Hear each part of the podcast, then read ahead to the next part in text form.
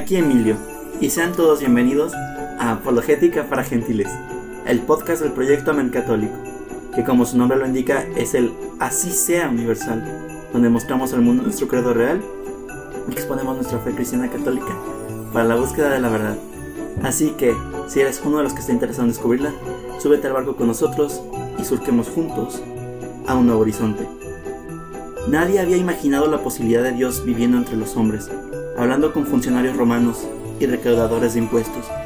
Pero la mano de Dios, que había moldeado las estrellas, se convirtió de repente en una manecita de un niño que gimotea en una cuna. Este es el hecho más extraordinario y único de nuestra historia, que el misterioso Hacedor del mundo ha visitado el mundo en persona.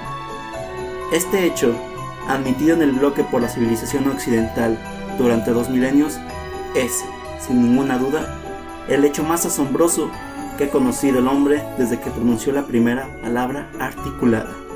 J.K. Chesterton. Hola a todos, bienvenidos a un capítulo más. Estamos en nuestro especial de Navidad y vamos a hablar de la centralidad y la importancia de la Navidad, que es que Dios mismo se hizo hombre. En pocas palabras, la encarnación. Para hablar de ello tenemos aquí a dos invitados de lujo que conocen súper bien. Padre Tadeo, ¿cómo estamos? Bien, muy bien, muchas gracias por invitarme una vez más. Aquí estamos contentísimos de poder eh, hablar sobre estos temas de la encarnación. Rafa, ¿qué tal? ¿Cómo estás? Muy bien. ¿Puedo empezar con el bullying ya? Eh, supongo. Es G.K. Chesterton, dijiste J.K. Chesterton. J es J y G, G es G de Gilbert. Pero el intento fue muy bueno y además la cita fue espectacular. Lo sé, muchas gracias. Y lo siento, chicos. Lo siento. Chesterton, si llegas. Ah, es- disculpa, estás descansando más. Si llegas Sí, a escuchar sí. No, probablemente se está revolviendo en su tumba ahora mismo. Ahora, el Chesterton, la verdad es que es un. Me encanta que abramos así el podcast Ajá. y de este tema además con el padre. Que padre, hace mucho que no estábamos juntos en el podcast. Es cierto, así ¿No? es. pero- semanas, Claro, pero meses o años. Por Navidad. Muy eh, bien. hay El- que es un milagro de. Navidad. Así Esta es. vez yo no lo temporalicé, chicos. Es un milagro de Navidad. Muy bien. Eh, Rafa, tú que eres experto en este tema, Hoy. ¿podrías explicarnos a grandes rasgos, porque ya habrá un episodio sobre esto, el trilema de C.S. Lewis? El trilema, sí, claro. Es- este es un, un argumento que C.S. Lewis, este cristiano anglicano, muy, muy, muy famoso en el siglo XX, sobre todo en el mundo anglosajón, popularizó, aunque no es original de él, lo utilizaban ya los primeros cristianos. Y básicamente lo que expone este argumento es que si Jesucristo no es Dios, la posibilidad de que sea solo un buen hombre, pues tiene muy, muy, muy, muy pocas chances de ser. ¿Por qué? Porque si no es Dios, pero afirmaba ser Dios, o mentía o estaba loco. Ad Deus ad malus homo. Aut Deus aut malus homo, exactamente, así decían los padres de la iglesia, o es Dios o es un mal hombre. Entonces, esta salida tangencial que muchos emplean para negar la divinidad de Cristo, pues no tiene fundamento, por lo menos en los datos que están en la escritura, ¿no? O este hombre o es Dios, o miente o está loco. Entonces, de ahí vamos partiendo para, para hablar de, estas- de estos temas. Entonces se dijo a sí mismo igual a Dios o que es Dios. Sí, ¿Sí? sí. Muchas veces. ¿Nos, nos pueden nombrar alguna vez? ¿Solo Sí. no- alguna? Sí, por supuesto. Ahora, el, el aquí, o sea, esta pregunta que estás haciendo tiene para algunos siempre una trampa. ¿Cuál es? Porque hay algunas ah, personas que dicen Jesús en el Evangelio nunca dice directamente que es Dios. Y es verdad, nunca encontrarás las palabras yo soy Dios. No, al menos no en el Evangelio pronunciadas por Jesucristo. ¿sí? Bueno, Sin embargo, eso no significa que no, eh, lo, esté afir- no lo esté diciendo, o sea, Que no, no lo lo está diga, afirmando, claro. exactamente, porque hay, no sé, o sea, hay- ahorita, ¿qué quieres que te diga? Eh, La, quizá de las más evidentes, cuando es condenado, precisamente por eso es condenado, ¿sí? sí. Y porque le dicen, dinos si tú eres el Hijo de Dios, ¿no? Si eres tú el Mesías, el Hijo del el Dios Mesías. vivo. Y dice que sí. Y dices, tú lo has dicho, ok, no lo dijo Jesús, pero está diciendo, tú lo has dicho, Sí, con entonces una afirmación, y si no, no lo hubieran condenado también. sí, sí. Y también, pues algo que se me viene a la mente es cuando lo van a arrestar en el huerto. Preguntan, eh, eh, Jesús de Nazaret dice, yo soy. Que- Sí, el empleo del yo soy, que, que propiamente... de rodillas. Sí, aunque no sería necesariamente una... No sería necesariamente una... una afirmación de divinidad directa, pero sí, en, judío, en judío hay muchas afirmaciones de divinidad como esa, ¿no? El emplear el yo soy es una fórmula judía que está diciendo soy divino, ¿no? Y, por eso, en judío sí, para hacer esta expresión, hay muchas afirmaciones de su divinidad. Eh, aquella famosa en Juan 5, donde después de curar al paralítico, él, le, le cuestiona, ¿no? ¿Por qué curas en sábado? Y él responde, mi padre trabaja hasta ahora, yo también trabajo, y dice el texto después. Por eso buscaban con mayor empeño de matarle, no solo porque quebraba el sábado, sino porque llamaba a Dios su propio Padre, haciéndose a sí mismo igual a Dios. Exactamente. Entonces ellos entienden claramente que si llama a Dios su Padre, lo cual no era habitual en el mundo judío llamar a Dios Padre, está diciendo, ah, pues padres e hijos comparten la misma naturaleza, si Dios es mi Padre, yo soy de la misma naturaleza que Dios, por lo tanto soy divino. Entonces, en judío sí que lo dice, ¿no? Pero como el Padre bien lo aclara, nunca encontraremos en el Evangelio a Jesús parándose en la cima de una montaña diciendo, hey, escuchen, soy Dios, arrodíllense, adoradme todos. Pues no, así no. Sí, y está el hecho de el perdón de los pecados. ¿sí? Porque solo Dios puede perdonar los pecados y Él dice, yo perdono los pecados. Ergo, yo soy Dios. Exacto. Eso, pero eso uno, el lector, lo entiende cuando dice, a ver, si me estás diciendo que solo Dios perdona los pecados y estás diciendo que tú perdonas los pecados, entonces te estás diciendo que eres Dios. Sí, mi hijo, así es. Sí, sí, hay, hay, cosas que hace que solamente Dios tiene esa prerrogativa. También, por ejemplo, cuando, cuando calma la tempestad, que van en la barca en el lago de Galilea, hay un salmo, el Salmo 108, si no recuerdo mal, donde justamente presenta a Yahvé con el poder de su palabra calmando la tempestad y calmando las aguas. Y acá justamente lo hace, ¿no? ¿Quién tiene potestad sobre los elementos? Dios. Entonces sí, habrá muchos, muchos argumentos a favor de la divinidad de Cristo. Perfecto. Ahora, si les parece bien, vamos a tomar en consideración que Jesús es Dios para continuar con el podcast. Ya habrá un episodio como tal sobre el trilema. Así que, para continuar, voy a eh, postrar, más bien voy a mostrar... ¿Postrar? Sí, postrar. ¿Te vas a postrar? No, voy a mostrar razones de encarnación y les pido que me las vayan desglosando, si les parece bien. Sí. Claro, ok, perfecto. Dispara. Primera razón. Bueno, primero empezamos con el credo niceno-constantinopolitano que dice, respondemos, por nosotros los hombres y por nuestra salvación bajo el cielo, y por obra del Espíritu Santo se encarnó de María la Virgen y se hizo hombre. De entrada, pues lo decimos en el credo, si van a misa, que espero yo que sí vayan a misa, y si no los invito a que vayan a misa y a la hora de decir el credo, pues se hace esta afirmación. Primera razón, se hizo hombre para reconciliarnos con Dios. ¿Quién la toma? ¿Yo? Ok. El, esto es, es, interesantísimo, ¿no? Hablar de... Porque la encarnación y en época navideña, pues es, es de lo que tendríamos que hablar, ¿no? Y, luego pasa muy, muy, muy, muy desapercibido. Para reconciliarnos con Dios. El hombre estaba en un estado, digamos, donde la conexión con Dios, para usar un lenguaje más moderno, pues estaba rota. El, no, no del todo ausente, ¿no? No del todo inexistente, pero rota, lastimada. El hombre por sus propias fuerzas no podía, eh, digamos, reparar este, este puente que la caída había roto, por decirlo de alguna forma. ¿Por qué no lo podía reparar el hombre? Bueno, por múltiples razones. Una de ellas, porque el, hombre, al perder la, la santidad original, el, como este era un don, no puede uno darse lo que otro le dio a sí mismo. Entonces, eh, por decirlo en un, con un ejemplo muy llano, el hombre hizo un hoyo, él mismo, se metió en él, pero ahora no puede salir él solo, necesita una ayuda externa. Esa ayuda solamente la puede dar Dios, ¿no? Porque la gracia original era un don que el hombre perdió voluntariamente, no puede recuperarlo porque era dado, no era propio, no era de, no era de él, digamos, y necesita que Dios se lo dé otra vez, pero eso implica muchas otras cosas, ¿no? Más o menos así. Entonces, eh, por eso, ¿no? Para reconciliarnos con Dios, bueno, Dios se hace hombre para, a nombre de los hombres, poder ofrecer algo, y esto ya tendríamos que entrar más detalle, que reconcilia a todos los hombres con Dios. Así brevemente sería eso. ¿Y no entraríamos con ello a la pasión de Cristo? Entre otras cosas, no solo, pero en primer lugar a la encarnación. Claro. O sea, Claro, si- claro. sin encarnación No hay pasión. no hay redención. O sea, no, no, no, hay no hay no es posible hacer eso. Pagó la culpa en nombre de todos los hombres haciéndose hombre. Sí. Ahora, yo quiero apuntar nada más algo por lo que dijiste. Claro. Recordar que no solamente la cruz es, en- es reden- redentora. Ajá. O sea, el hecho de que también Jesús se haya hecho hombre. Y toda la encarnación, ¿no? Exactamente, permite que todos los, todos los actos de Jesús son salvíficos, no solamente la cruz, porque entonces sería superflua la infancia, sería superflua los años de trabajo de Jesús, sería superflua muchas cosas, ¿no? Ministerio público. Exactamente. Ah, Ahora, este, esto que dice. Es que esto este abre un, un panorama. Si, la si todo, to- de- toda la encarnación es redentora, eso implica que incluso los meses en el vientre de María. Así es. O sea, el Jesús embrión, el Jesús feto, por usar el lenguaje de la biología, e- ¿eso tendría poder redentor?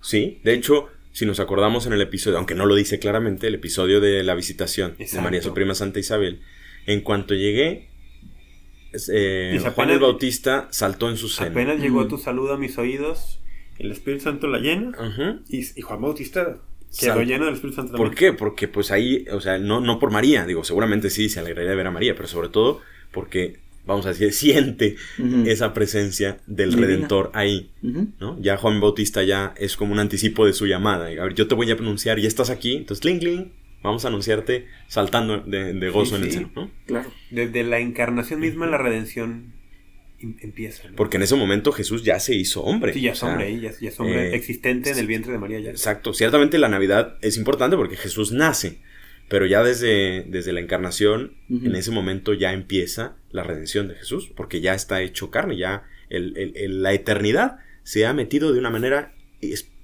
espeluznante en el buen sentido en el tiempo. Claro, como dice Chesterton en la cita que habría, ¿no? El hacedor del mundo ha visitado su creación en persona. Exacto. Y ya desde, la- desde, el, Sí. desde el momento que María dijo sí, hágase, allí está la encarnación y la redención empieza, empieza a obrar. Hay un villancico polaco que me gusta mucho. ¿Habla polaco, padre? No, no, pero conozco a polacos Ah, y, Ok. y, y salí en una película también. padre es una caja de sorpresas, no me sorprendería que hablara polaco. Eh, Boxy Rotsy o algo así se llamaba el Pero el caso es que en la traducción, porque yo no entendía cuando lo oía, no entendía lo que decía, pero luego me puse a buscar la traducción. Y es bien bonito porque ese es el lenguaje poético que hace, que es capaz de expresar lo sublime, ¿no?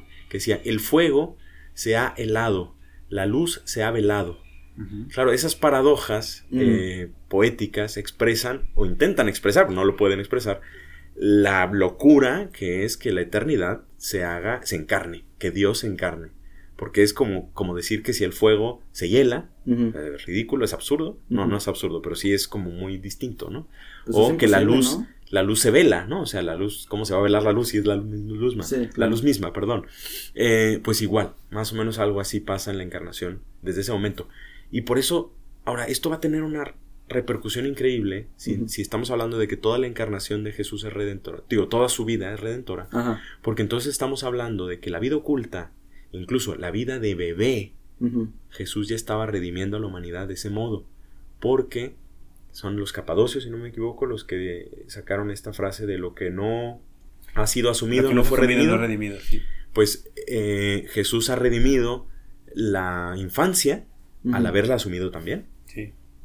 Se ha redimido la vida en el vientre, la infancia, la, la adolescencia, la vida oculta.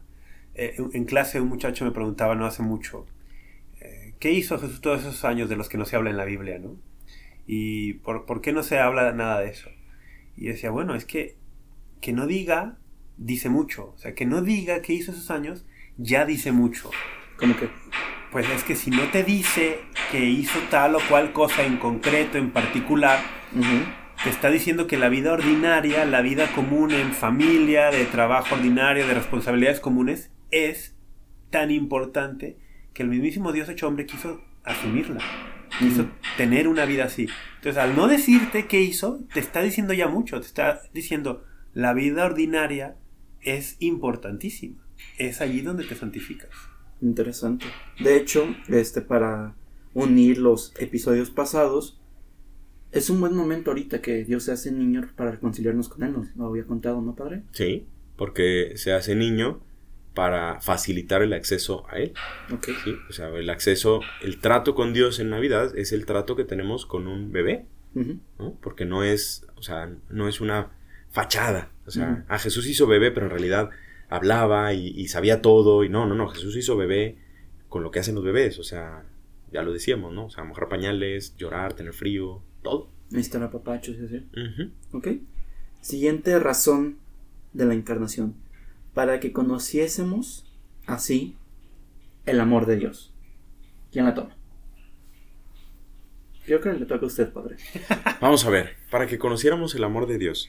Ajá. Digo, otra vez, es que de entrada, ah, digo, lo podemos tomar de varias maneras. Una es por la humildad misma que, que tiene Dios al hacerse hombre. O sea, no tenía necesidad. Mm, Y al hacerlo es una manera de acercarse a nosotros. ¿no? ajá. Entonces, eh, cuando el Evangelio de San Juan habla de se encarnó eh, y habitó entre nosotros, que en el griego original es puso la tienda, se usa el verbo eskené en griego, que es puso su tienda con Su nosotros. tabernáculo. Su tabernáculo, es decir, Jesús vino a acampar con nosotros, vino a hacerse uno más, lo cual implica esto, vino a pasar frío, a pasar hambre, eh, a pasar sed, a pasar a sufrir la injusticia, a sufrir el...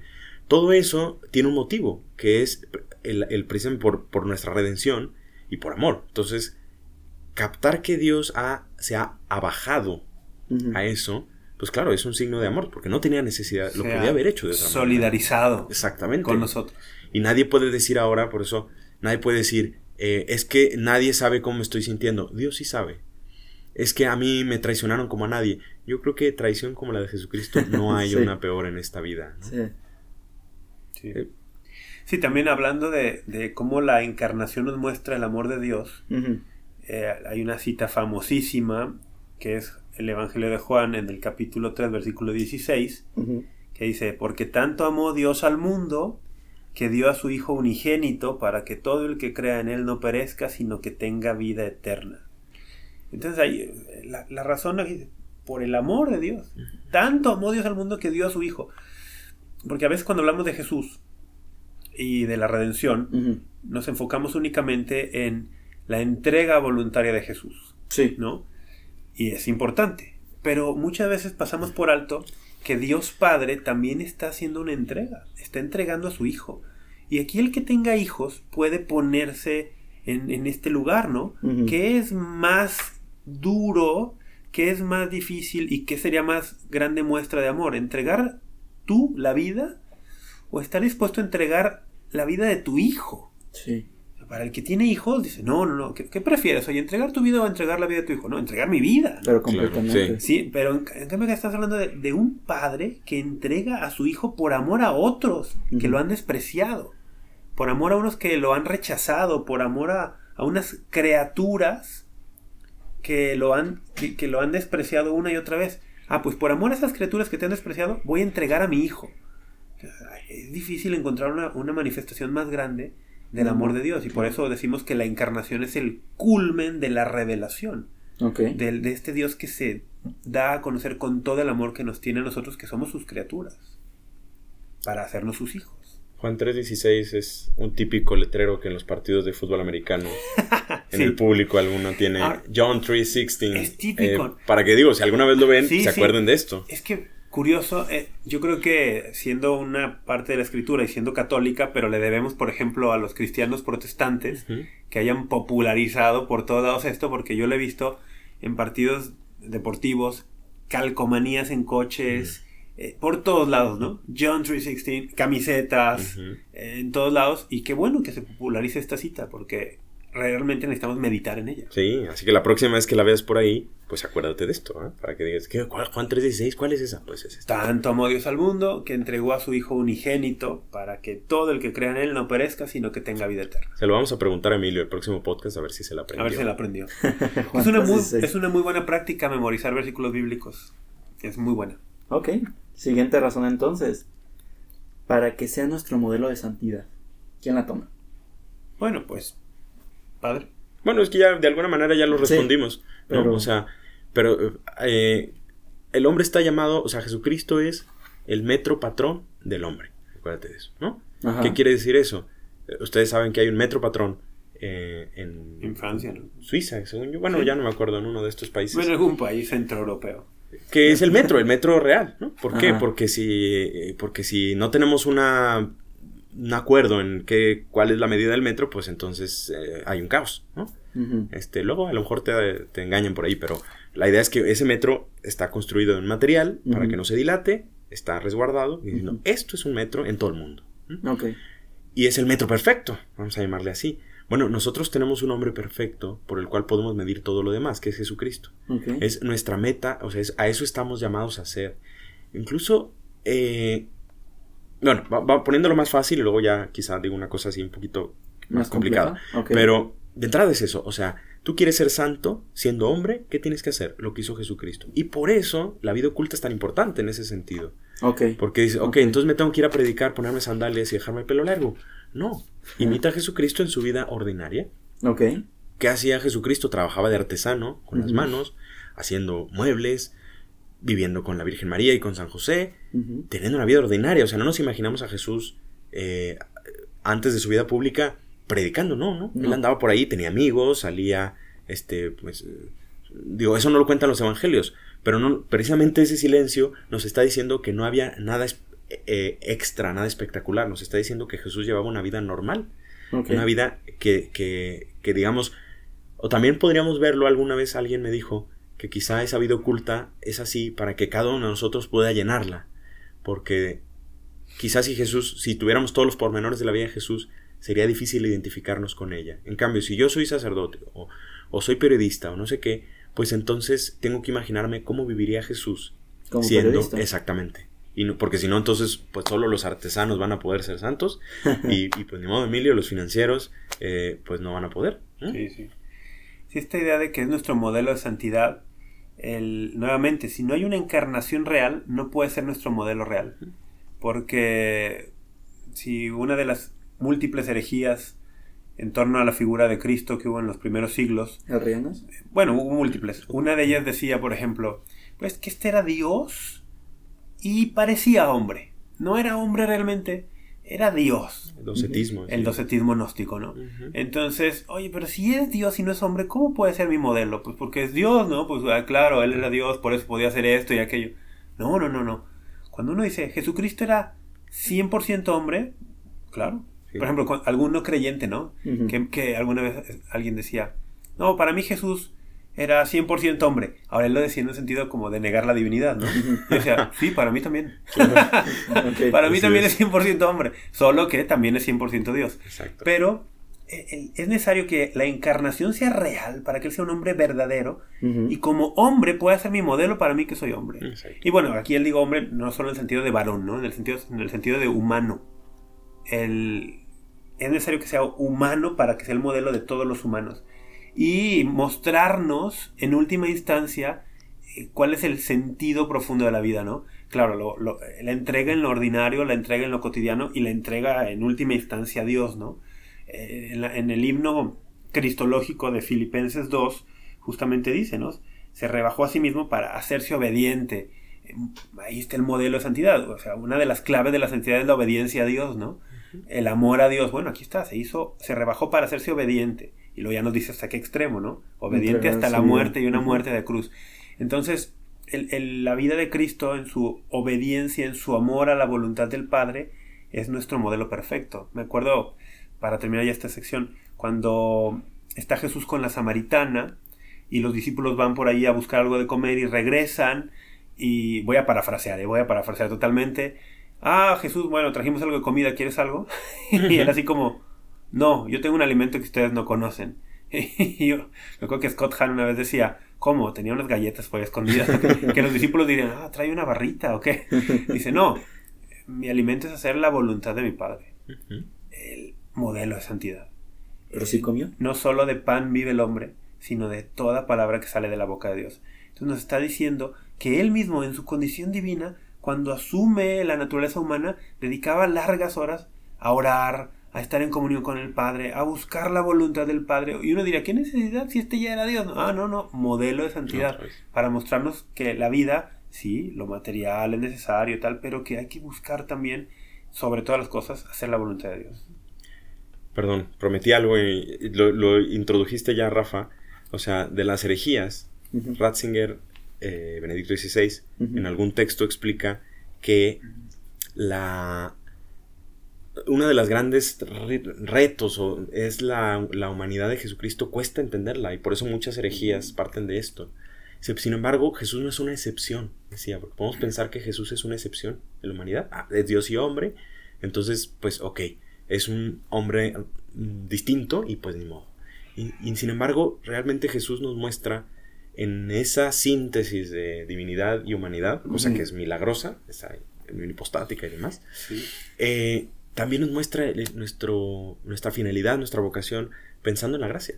El hombre, si bien no vamos, no vamos a ser Dios, sin embargo, estamos llamados a la plenitud de la gracia.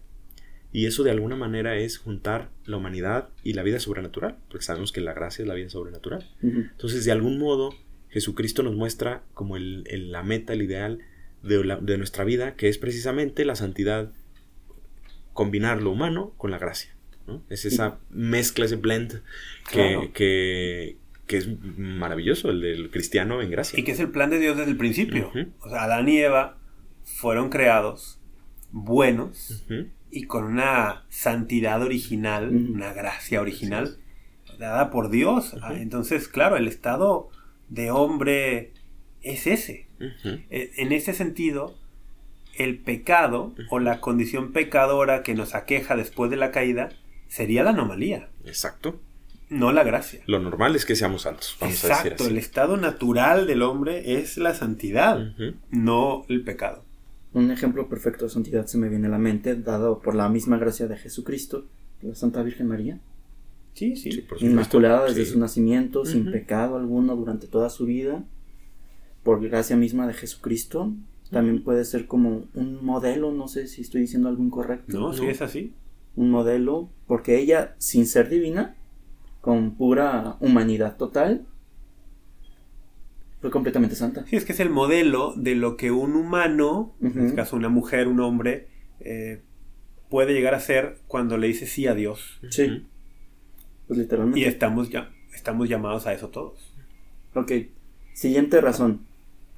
Para hacernos partícipes de la naturaleza divina e inaugurar la nueva creación. Ah, Bien, ¿puedo empezar? Sí. En la segunda carta de San Pedro, en el capítulo 1, versículo 4, San Pedro dice, ahora ustedes, dice, nos han sido, no, perdón, dice, nos han sido concedidas las preciosas y sublimes promesas para que por medio de ellas se hicieran partícipes de la naturaleza divina, huyendo de la corrupción que hay en el mundo por la concupiscencia. Esto de la participación en la naturaleza divina Ajá es, espectacular y yo creo que es el, el secreto mejor guardado, aunque no tendría que estar guardado, del cristianismo. El, oye, ¿por, ¿por, qué eres cristiano? Porque, porque Cristo me ofrece ser partícipe de la naturaleza divina, que es la plenitud de la humanidad. Conectémoslo con lo, con lo anterior, ¿no? Esa es la plenitud de lo que significa ser humano.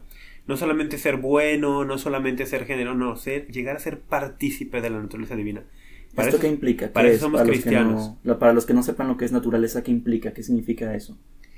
Bueno, de, entrada, hay, una, hay un abismo de diferencia entre la naturaleza divina, que es la naturaleza de Dios, y la naturaleza de todo lo creado. Eso incluiría la naturaleza humana. Son naturalezas distintas. Y la naturaleza va a decir, por ejemplo, qué puedes y qué no puedes hacer, va a determinar muchas cosas. Entonces hay un abismo ahí de, diferencia. Un perro, ¿por qué no puede hablar? Porque, no tiene naturaleza que hable. Exactamente, su naturaleza es animal y, la naturaleza animal eh, filosóficamente se le llama principio de operaciones. Es decir, un perro no habla porque los perros no hablan porque son animales y los animales tienen naturaleza animal. El hombre tiene naturaleza... No está en su naturaleza el perro hablar. ¿Por qué los hombres no podemos respirar debajo del agua? No está nuestra naturaleza. Nuestra, a eso estamos hablando como muy a nivel biológico, ¿no? Pero habrá otras cuestiones de operaciones, por ejemplo, eh, no solo materiales, como las que el hombre presenta, la inteligencia, la, voluntad, que son propios de nuestra naturaleza. Entonces, oye, ¿y la naturaleza divina qué es? Ahí nos vamos. Pero una clave pequeñita, ¿no? La naturaleza divina, para eso hay que conocer quién es Dios, y eso solo lo sabemos por medio de Jesucristo. Jesucristo ha revelado que Dios es tres personas. y, a mí me gusta decirlo así muy, espero que no sea una herejía porque ya lo he, lo he dicho muchas veces, creo que no es una herejía. ¿Qué es Dios? ¿O quién es Dios? Dios es tres personas perfectas que se aman perfectamente. Entonces, ¿y el amor qué es? Entregarse. El Padre se entrega al Hijo, el Hijo recibe la entrega, responde entregándose, el Espíritu Santo es la mutua entrega. Entonces, ¿cuál es la naturaleza divina? Entre muchas otras cosas, entrega al otro, entrega total. Ok, ¿y qué significa que yo sea hecho partícipe de esa naturaleza? Que Dios te habilita con su poder sobrenatural para entregarte en todo, en lo ordinario y en lo extraordinario, de la manera que Él se entrega. Entonces, por eso los primeros cristianos, no es que, wow, wow, no, no, no, ¿qué están haciendo? Entregándose, amándose. Se distinguían. ¿Cómo eso. nos van a distinguir? ¿Qué les dijo Jesús? Van a saber que son mis discípulos cuando vean cómo se aman, cómo se entregan unos a Ok. otros. No porque hacen todo bien, no porque son súper puros, no porque no, son... no porque eh, son perfectos. pues. Exactamente, sino porque se aman. Por Y es- cómo se aman. Ok. Ahora, es, es- ahora, no es que no se amara antes del cristianismo, pues, Ajá, el amor es algo humano. Pero esto es bien interesante. Jesús dice, van a reconocer que son mis discípulos cuando vean cómo se aman. O sea que el amor de los cristianos algo tiene de distintivo. Y podríamos llamarle, pues, esta, esta entrega que no es humana, es sobrehumana, porque es la naturaleza divina que te habilita para entregarte así. Podemos decir entonces que la encarnación nos divinifica, diviniza. Hasta cierto punto sí, ¿no? Sí, esta es la cosa, ese es... O sea, ¿somos dioses entonces? No, pero porque participamos de su naturaleza. Si fuéramos dioses la tendríamos por nosotros mismos. Pero como solo Dios puede tener esa naturaleza, Ajá. entonces no la tenemos. Pero sí nos deja un cachito, nos deja participar de ella. Y eso nos diviniza. Entonces realmente los, tú cuando te bautizan, Ujú. eres un ser divinizado. Por eso es una nueva creación el bautismo, efectivamente. Teosis, le llamaban los primeros cristianos en griego, ¿no? Teosis. Dios. Sí, teos, Dios, teosis era la divinización, ¿no? En latín luego le, le llamaron santificatio, ¿no? La santificación, que es otra forma de decirlo. ¿Qué es esto de la divinización o la participación en la naturaleza divina? La santificación.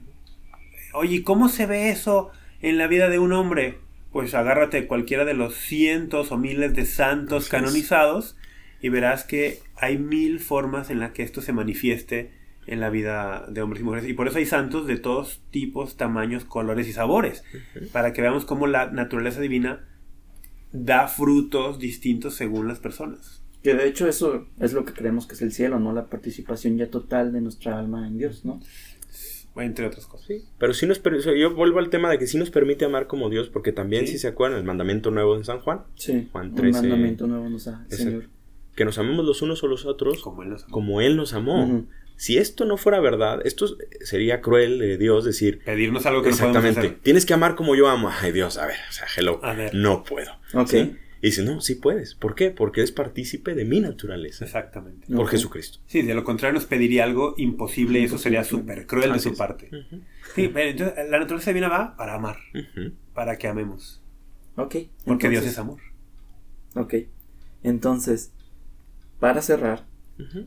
Unión hipostática. ¿Quién No, quiere? no, pero faltaba para inaugurar la nueva creación. Ya la pregunté. ¿Quieres agregar algo al respecto? Ah, no, no me fijé que la preguntaba. Sí, la, uni- la unimos con la anterior. Ah, bien. No, no, no, nada. Simplemente que, claro, la nueva creación somos nosotros, ¿no? No solo una nueva creación de nuevas montañas, nuevos ríos, ¿no? Somos nosotros. Quizá hacer el apunte de que cuando uno lee el Génesis Y le Juan. y Dios, y exactamente, o sea, el Génesis, que Dios Bueno, haya- hayamos sido creados a imagen y semejanza, uno tiene que pensar en Cristo. Porque si uno lee el Génesis sin pensar en, en- en el primer capítulo de San Juan, el Génesis queda incompleto. O sea, por eso en la Biblia Sí. cristiana, católica, es muy importante las dos. Mm. Porque cuando uno piensa en la creación, tiene que pensar en Jesucristo. Si no, no has entendido la creación. Claro. Y ¿El además, verbo se hizo carne? sí, y además cuando Génesis 1.26 dice, hagamos al hombre nuestra imagen y semejanza, si tú no sabes que este, este Dios que te hizo es tres personas, no comprendes a imagen y semejanza de quién estás hecho. Así es. Ujú. Y estás hecho imagen y semejanza de un ser que es tres personas que se aman en un amor de entrega total. Por lo tanto, estoy hecho a esa imagen y semejanza, estoy hecho para un amor de entrega total. ¿Y cómo conocemos a Dios? Pues a través de Jesucristo, precisamente, imagen del Dios invisible. O sea Y que también- uf, está todo conectadísimo. Agregar que la nueva creación se refiere a que nosotros somos nuevas criaturas, ¿no? Renovadas en Cristo Jesús. Sí, sí. Ok. Entonces, unión hipostática. Unión hipostática. ¿Qué es eso de unión A- hipostática? Así brevemente, porque vamos a tener un episodio completo Unión hipostática. sobre No, unión ya, ya lo hipostática. tratamos de alguna manera, ¿eh? Sí, de hecho, para, porque lo mencionó en Ujú. alguna forma, pero así como explicar qué es esa unión hipostática y por qué es- resuena tanto en el mundo cristiano católico. Sí. Bueno. Bueno, porque es la unión de la, precisamente de la Dios y hombre, una sola, una sola, en una sola persona. ¿sí? Dos naturalezas, naturaleza humana y naturaleza divina. ¿En una persona divina? En, una persona, sí. Una persona que es divina. Que es divina, exactamente. Sí, que ahí está la, la, la, parte fina, ¿no? De esto. Unión hipostática es un término teológico que fue acuñado pues con, con, con mucho esfuerzo eh, después de siglos de reflexión Ahora, hay que decir, cuando fue acuñado en el concilio de Calcedonia, por ahí del siglo VI, no es que se haya inventado esto ahí. Simplemente se le puso lenguaje teológico a una verdad que sobrepasa el entendimiento humano porque es misteriosa, es decir, misteriosa en el sentido que lo usa Scott Hahn, no que sea inexplicable, sino que es inagotable. Entonces se le puso lenguaje teológico a un misterio que es el misterio del Dios haciéndose hombre. ¿Y que expresaba? Unión, pues una unión en una sola persona que es divina, porque es Dios eterno, de dos naturalezas. La naturaleza divina que la posee eternamente y la naturaleza humana que asumió en un punto concreto de nuestra historia humana y podemos decirle, podemos ponerle incluso fecha, hace aprox dos mil años. Entonces, es una persona divina con todas las vamos a decir, todas las prerrogativas y atributos y operaciones de una persona divina que asumió la naturaleza humana con todo lo que implica una naturaleza humana, cuerpo humano, alma humana, voluntad humana, inteligencia, eh, inteligencia, etcétera. Entonces, eh, en pocas palabras, eso es. Hipóstasis es persona en griego, es lo que venía. Entonces fue un término muy peleado porque luego uno se entendía en hipóstasis como otra cosa. Pero al final nos pusimos de acuerdo en que, hipostática está significando esa, la perfecta unión de la divinidad y la, naturaleza divina y la naturaleza humana en una sola persona, Jesucristo. Sin mezcla, sin confusión, sin ser un híbrido ahí 50-50. Exactamente. Sin ser un y ser Spider-Man, me acuerdo de, del ejemplo que ponía el padre Luis Fernando, ¿no? Sí, sí, efectivamente. Valdés, que le mandamos un saludo, seguramente nos escucha. Sí, claro que sí. Eh, decía, no es Spider-Man, ¿no? Porque Spider-Man que es Peter Parker, que es hombre, y, a la vez y le picó una araña, pero, radiactiva. pero no es como, dices, no es un hombre que, que, tiene la plenitud de la naturaleza de la araña. Pues no, no tiene algo, algo de... Entonces, no, no es así. Este es verdadero Dios y verdadero hombre. Ok. Entonces. 100% y 100%, cosa que matemáticamente no podemos explicar, precisamente por este, esta limitación. Y cosa que Peter Parker no es. Después de la picadura de la No es 100% de hecho, él crea sus propias telarañas, ya que él no saca naturalmente telarañas. Buen ejemplo. Es una prueba más irrefutable de que Peter Parker no es 100% araña. Aquí sacando historias de Marvel. Padre, ¿usted qué sabe latín? ¿O Rafa, tú también sabes latín? No. Ah, ¿Puede leer esto? Yo podría leerlo, pero no lo entendería. Ay, Expergicere homo cuya prote deus factus est ah, bueno, yo sé lo que significa. Exactamente. Dinos qué significa. Dice algo así como, despierta hombre, que por ti Dios se ha hecho hombre. Exactamente. San Agustín, ¿no? Sí. El maestro. Despierta hombre. Esta es la gran llamada de, del cristianismo, ¿no? Sí. Despierta tú que duermes. Despierta. Dios por ti se ha hecho hombre. Por ti en lo individual.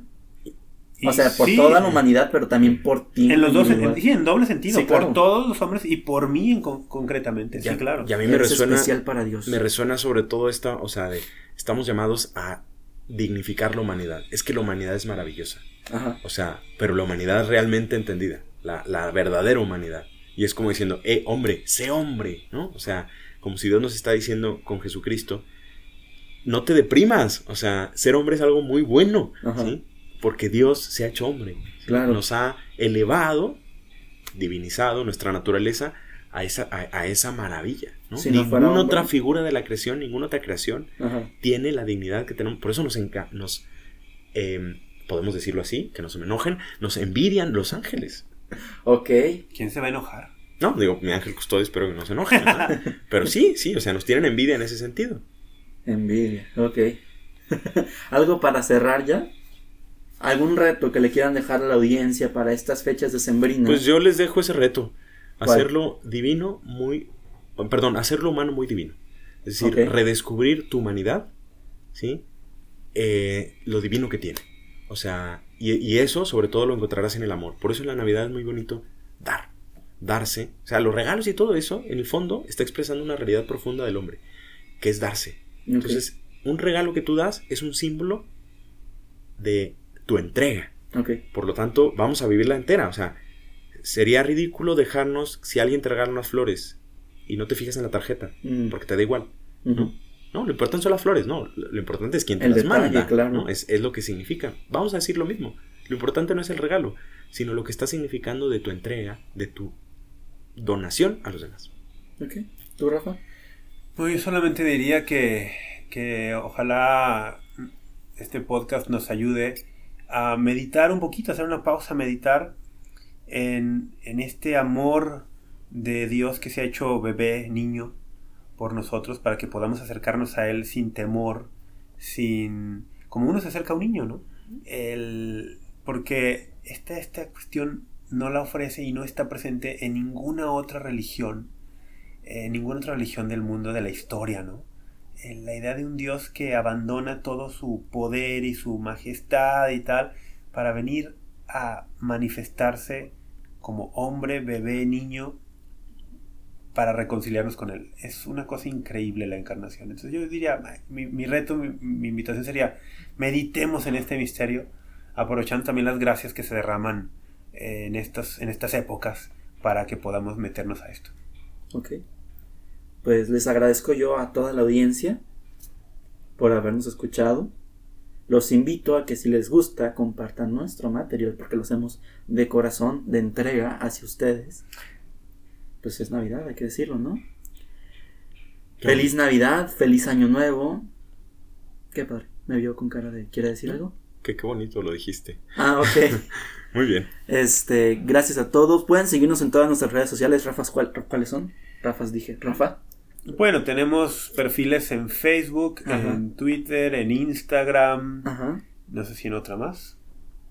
Nos pueden encontrar como pues Amén Católico. Sí, Este podcast se llama Apologética para Gentiles, pero es un podcast que es parte de un proyecto que se llama Amén Católico. Entonces pueden buscar Amén Católico en Facebook, en Instagram, en Twitter, dejarnos allí comentarios, preguntas y con gusto les estaremos atendiendo. Y recuerden que aún nos pueden enviar sus fotos del nacimiento. Así es. Si nos están escuchando temporalmente hablando, Rafa me está mirando mal. No, no. Vámonos. Sale. Muchas gracias a todos y hasta la próxima, amigos. Quiero ser consciente de lo que realmente soy.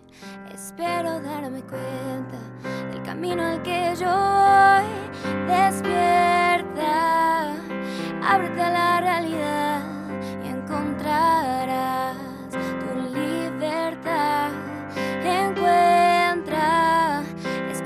solo hay que buscar y así llegar a la felicidad.